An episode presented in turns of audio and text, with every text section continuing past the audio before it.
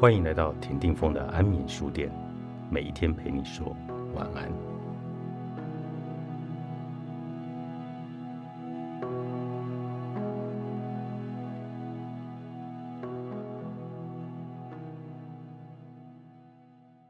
我曾遇到一位在药学上很有成就的商人，他不仅在药商事业上很有成就，平时还有一个兴趣就是摄影。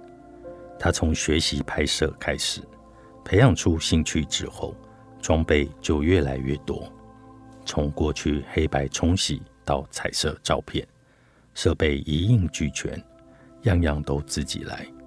相机镜头也从原始的那种进化到单眼，再到大炮型的镜头，装备可说不亚于专业摄影师。因为喜欢摄影，就会到处走走看看。从都市人群的生活动态，到荒郊野外的自然景色，到处都是他拍照的灵感来源。然后他开始参加摄影展，一次又一次的参加，也因此结识了好多位在摄影上相当有心得的大师。他们彼此交流，使他在摄影上的知识技术都更上一层楼。他的生活范围变得很宽阔。摄影的作品也被许多厂商看上，有些是想刊登在刊物上，有些则是要当做教育训练的资料等。结果，他从一位专业的药师、药商，逐渐成为一位同样专业的摄影师。他的业余兴趣逐渐转变成第二种专业，在退休后开创出新的职涯高峰。我认识几位大学的退休教授。他们年纪都已经上了八十岁，却还是每天去实验室帮忙，而且完全是义务性的。其中的原因在于，他们认为可以继续做这些自己原本就很专业的工作，才是生命中最大的喜悦。他们也告诉我，平时常有学生去实验室请教他们，不仅是学业上的问题，也会跟他们讨论时下发生的社会议题。学生们很想知道这些老教授对整个台湾社会演变的看法。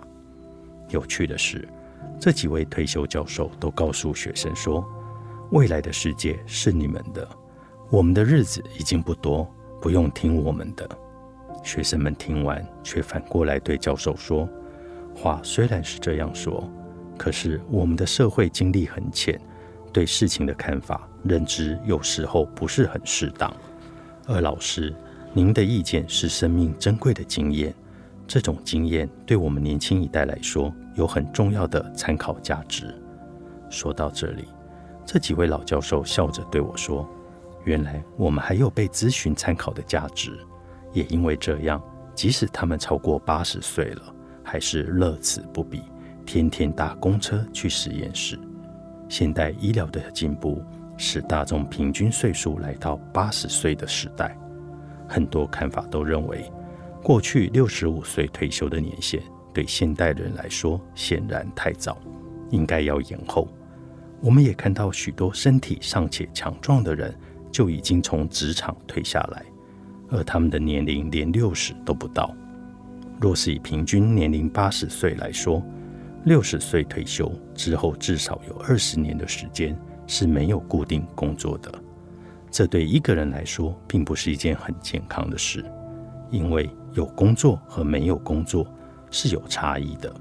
这不是有收入或没收入的问题，而是如果退休后天天无所事事，失去了目标，也没有任何想做的事，这样生命的意义在哪里呢？这个问题才是最重要的。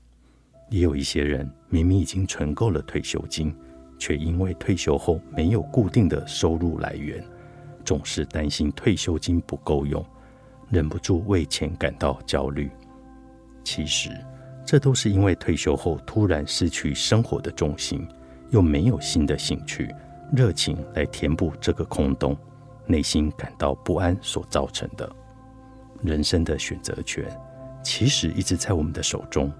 如果提早开始培养第二专长，将兴趣慢慢发展成专业，不但生活会更有趣，也不用依靠子女或者他人，整个人也会因此再次发现自己的价值而闪闪发亮。预约五十家好日子，二十五堂心灵必修课，找回五十后的自在。